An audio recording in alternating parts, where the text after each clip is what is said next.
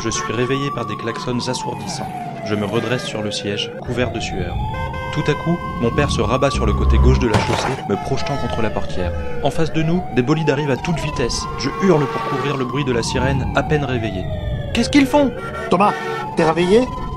Garde ton calme, on est à contresens. Quoi? Ça va pas ensemble? Qu'est-ce qu'on fait là? C'était bouché en bas. Je pilote au manuel. C'est pas interdit? Pour les civils qui trafiquent leurs bolides, si. Un autre véhicule nous frôle. Je retiens mes mots pour ne pas me fondre en injures. Mon père se justifie. Pas un mot de ça à ta mère, d'accord? On était déjà en supersonique quand le réseau m'a balancé là-dessus. Je t'aurais laissé sur le trottoir sinon. J'ai rien dit Je sais, mais quand même. Constatant que je suis de son côté, il passe à autre chose. Encore une absence? Oui. Qu'est-ce qu'il s'est passé? Où est-ce qu'ils sont? Regarde en bas. Nous sommes sur une bretelle qui prend de l'altitude jusqu'à s'enfoncer dans la poche d'un des colosses de verre aperçus à l'allée. L'homme, précisément. De part et d'autre, des rambardes de sécurité nous sauvent d'un plongeon mortel. Je profite que nous soyons au bord du précipice pour jeter un œil en contrebas vers ses chaussures. La circulation sur le boulevard qui y mène est complètement bouchée. J'y discerne deux formes qui progressent malgré tout. De si loin, elles ne sont que des silhouettes, mais il est inutile d'en voir plus pour deviner Mademoiselle Dissidia sur les talons de Proxy. L'un comme l'autre saute de bolide en bolide, semant la panique sur toutes les voies. D'ici peu, ils se seront engouffrés dans le bâtiment. Mon père accélère encore. Si je lui demande, il me dira qu'il sait ce qu'il fait. Moi, j'ai l'impression qu'il joue au loto avec nos vies.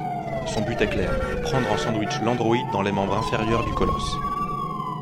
Il porte une main à l'oreille avant de s'écrier. Dissidia, je grimpe jusqu'au parking. Faites en sorte qu'ils viennent vers moi. Il raccroche puis se recrispe sur les commandes. Nous dépassons les toits les plus bas. La vue se dégage sur les tours plus lointaines. En revanche, dès le quatrième niveau de la mégalopole, les quatre centièmes étages et au-delà, les édifices sont cachés par les nuages. Ils disparaissent dans la brume à partir d'une frontière incertaine, laissant imaginer qu'ils s'élèvent à l'infini pour former une ville au-dessus de la ville, un paradis céleste bel et bien réel pour des habitants de plus en plus fortunés au fur et à mesure que l'on s'approche du ciel. Dissidia, je vous reçois. Mon père fait son possible pour répondre en gardant le contrôle du bolide. Il écoute la garde du corps, puis s'exclame. Merde, je suis presque. Sur quoi il raccroche et m'explique. Je vais le louper. Il a pris un élévateur. Il accélère encore avant l'entrée du colosse. Il s'y engage à toute allure. Soudain, une voiture arrive de face. Il pile et se plaque au mur. L'acier grince, les étincelles jaillissent derrière la fenêtre. Je sens presque la carrosserie chauffer à travers la portière. Nous évitons la collision de justesse pour finalement déboucher sur un vaste parking. Il s'y enfonce jusqu'à voir la cage de l'élévateur. Il échappe un bref soupir en la voyant toujours vide. Nous nous arrêtons à cheval sur plusieurs places. Il pose un pied sur la chaussée, la main droite sur son holster d'épaule. Tu bouges pas de là. T'as compris? Je hoche la tête, effrayé de le voir partir sur les traces de Proxy. Il me laisse seul dans l'habitacle, dans un calme bien loin du maelstrom qui fait rage dans ma tête. Impuissant, je ne peux que le regarder s'éloigner. Les pans de son long manteau battent au rythme de sa course. Après quelques foulées, il tient son arme de poing dans la main. L'instant d'après, l'élévateur arrive à notre étage. Les barrières de sécurité s'abaissent et un flot de civils débarque en hurlant. Je le perds de vue. Lorsqu'il se dissipe, il a déjà disparu dans les entrailles de l'ascenseur. Je ne vois plus personne. J'ouvre grand les yeux, la respiration devient saccadée, le silence se tend. Tout à coup, des tirs fusent derrière les murs. Une silhouette se précipite derrière le bar embarqué. Derrière elle, des verres éclatent. Le comptoir encaisse une autre salve, puis les barrières de sécurité se relèvent. Je penche la tête pour tenter d'en voir plus, mais l'élévateur se remet en mouvement et disparaît dans le plafond. J'abats les mains sur le tableau de bord. Hors de question que j'attende ici. Qu'est-ce que je peux faire? Pourquoi l'androïde va-t-il vers le sommet? Il veut les semer sur la passerelle, dans les nuages, et après? Il faudra bien qu'il redescende. Je me détache, me glisse sur la place conducteur et prends les commandes.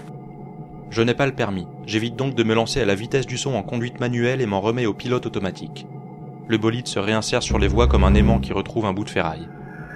Sous mes ordres, il quitte l'immeuble et s'engage sur la bretelle empruntée par mon père, cette fois-ci dans le bon sens. Pendant la descente, je sonde la façade du géant dans mon dos. Je ne vois rien, évidemment, mais espère un indice, une vitre qui éclate, des gens paniqués, à défaut que mon père me joigne sur mon communicateur. Je regagne le fond du canyon en quelques minutes, sans avoir la moindre idée de ce qu'il se passe en haut. Je m'enlise alors dans l'embouteillage auquel mon père voulait échapper. Le réseau ne parvient plus à réguler le flux de véhicules. Les cinq fils du boulevard avancent au compte-gouttes, par à coups, jamais plus d'un mètre à la fois. J'ai l'impression d'être un curseur sur un terminal en surchauffe. Proxy va s'enfuir et je serai bloqué ici, à endever d'un bolide qui n'en fait qu'à sa tête. Je lève les yeux au ciel, désespéré. Le brouillard tombe peu à peu sur la ville. Il en cache désormais le troisième niveau. Loin dans la brume, j'imagine la passerelle relier les bras que les géants se tendent. Sont-ils toujours dans le corps de l'homme ou déjà dans celui de la femme? Rongé par l'inquiétude, j'active mon communicateur et tente de contacter mon père. J'attends quelques secondes avant qu'il réponde. Alors, un cri à percer les tympans résonne dans l'oreillette. Il hurle mon prénom comme jamais je ne l'ai entendu hurler. Ce n'est pas de la colère, mais du désespoir. Il s'abandonne à un cri qui vient des tripes et qui resserre mon cœur plus fort encore qu'un étau. Je relève la tête. Deux corps percent les nuages. Non, pas deux. Trois. Je sors du bolide en un éclair, le regard rivé au ciel, puis m'élance à toute allure sur la chaussée. Je m'aide des mains pour avancer entre les carrosseries, me plaquant aux vitres de conducteurs apathiques, encore inconscients de la situation. Je reconnais le manteau noir de Proxy et, contre lui, celui de mon père. Mademoiselle Dissidia chute après eux. Une dizaine de tentacules jaillissent du ventre de l'androïde, de part et d'autre de son otage. Il les envoie sans retenue sur la combattante. J'accélère. C'est moi, maintenant, qui grimpe sur les bolides pour me frayer un chemin. Certains protestent, les autres sont absorbés par le trio qui se rapproche du sol. La garde du corps dévie les membres de son adversaire grâce à une lame télescopique sortie de sa jambière. Il frappe chaque fois avec une précision plus meurtrière. De sa deuxième main, elle attrape une arme de poing sous sa tunique. Puis, elle laisse tomber la lame pour agripper un tentacule. En même temps, elle vise la façade à côté de laquelle il tombe. Je suis le seul à courir parmi la foule d'observateurs. Qu'est-ce que j'espère accomplir en arrivant là où la gravité les mène Je l'ignore, mais je ne peux rester béat en pointant du doigt mon père, plus proche de la mort chaque seconde qui passe. De l'arme de Dissidia ne jaillit pas une balle, mais un filin au reflet métallique. Il transperce une vitre, et j'en imagine l'extrémité se figer dans le sol, car il se transforme en balancier, ramenant les trois corps vers l'édifice. Déséquilibré, le robot échappe son otage dans le vide. Je crie jusqu'à ce que mes poumons se vident, comme si cela allait ralentir sa chute. La fatigue se fait ressentir. Je suis presque au pied du colosse, le cœur battant à tout rompre. Proxy tente de dégager le tentacule tenu par Dissidia. Pris au piège, il cherche une solution et la trouve en train de tomber à côté de lui. Grâce à un réflexe presque inhumain, il tend un de ses longs membres et attrape de justesse la lame lâchée par la femme auparavant. Il sectionne d'emblée son bras prisonnier, puis, à la surprise de tous, plonge en piqué vers mon père. Sa rivale s'élance à sa poursuite. Dans son dos, je devine ses ailes d'acier à moitié déployées. Cela la sauvera peut-être elle, mais pas l'enquêteur. Je hurle, désespéré. Papa Rattrapé par l'androïde, il va s'écraser à quelques mètres de ma position. Alors, Proxy le ceinture et projette son bras à travers la façade. S'il était de chair et de sang, il serait déchiqueté sur le coup, mais l'acier qui le compose est assez résistant pour écraser les baies vitrées sur son passage. Elle se creuse à la verticale avant d'exploser en morceaux. Même le béton est ébréché entre chaque étage. Une pluie de verre se forme dans son sillage, si bien qu'il se recroqueville au-dessus de mon père pour le protéger. Mademoiselle Dissilia, elle, s'y dirige la tête la première. Le bras devant le visage, elle déplie ses ailes pour garder tant bien que mal l'équilibre. Alors que mon père, sauvé par sa proie, percute le sol à une vitesse décente, elle tombe lourdement sur l'acier, inerte. J'échappe un long soupir, infiniment soulagé malgré tout. À moins de dix pas du groupe, me voilà partagé entre l'envie de me précipiter vers eux et la peur que m'inspire Proxy. Il a tourné son œil bleu vers moi. Lentement, il se rapproche, me condamnant une fois de plus à l'impuissance.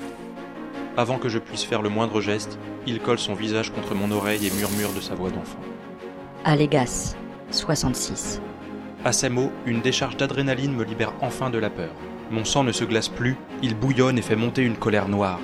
J'agrippe son bras avec force et assurance. Pourquoi t'as fait ça? Pourquoi t'as tué tout le monde? Qu'est-ce que t'attends de nous? À très bientôt. Il se dégage et s'enfuit au pas de course. Je veux lui crier de revenir, mais cela serait vain.